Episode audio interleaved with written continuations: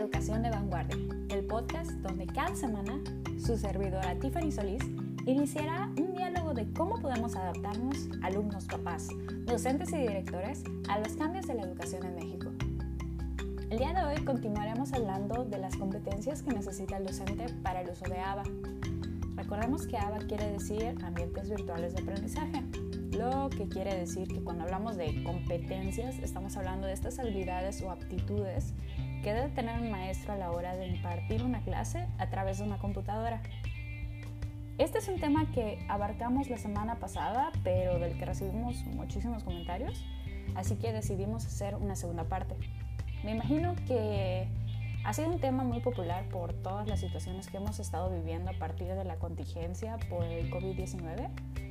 Muchos docentes y directivos se encuentran buscando maneras en las que pueden hacer su trabajo un mejor trabajo, hacer el trabajo docente muchísimo mejor. El día de hoy hablaremos de tres tipos de competencias. Competencias pedagógicas, competencias de investigación y las competencias evaluativas. Empecemos por las competencias pedagógicas.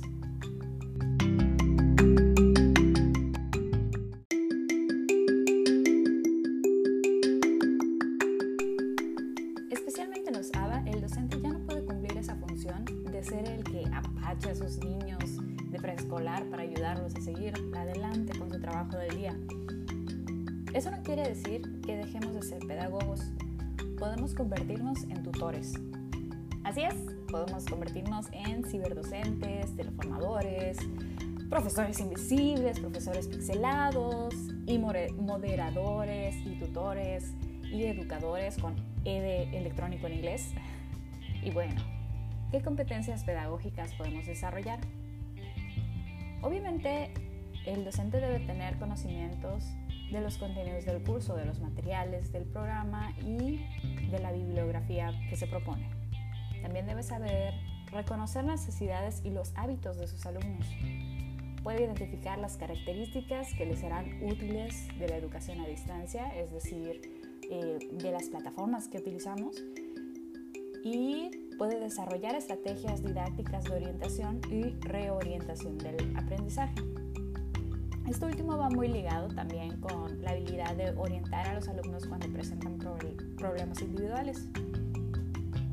El docente también puede coordinar actividades grupales y tiene por supuesto que crear una relación personal agradable con su grupo, lo que ayuda a la integración y a la participación. Y muy importante, trabaja en equipo con otros docentes y tutores.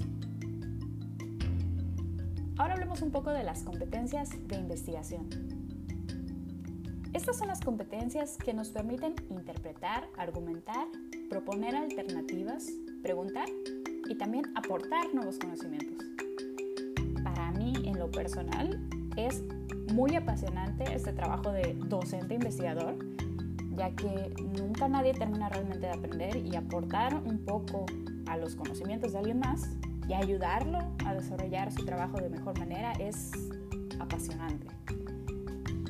¿Y cuáles pueden ser estas competencias?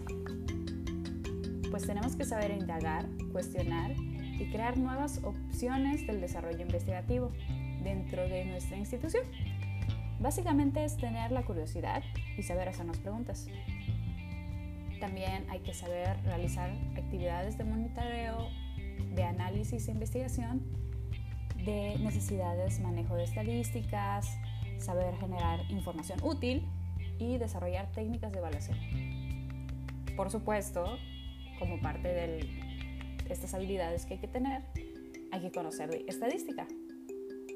También hay que saber hacer conclusiones relevantes, me parece una de las partes más, más importantes, eh, porque no es solo tener la información, sino saber interpretarla.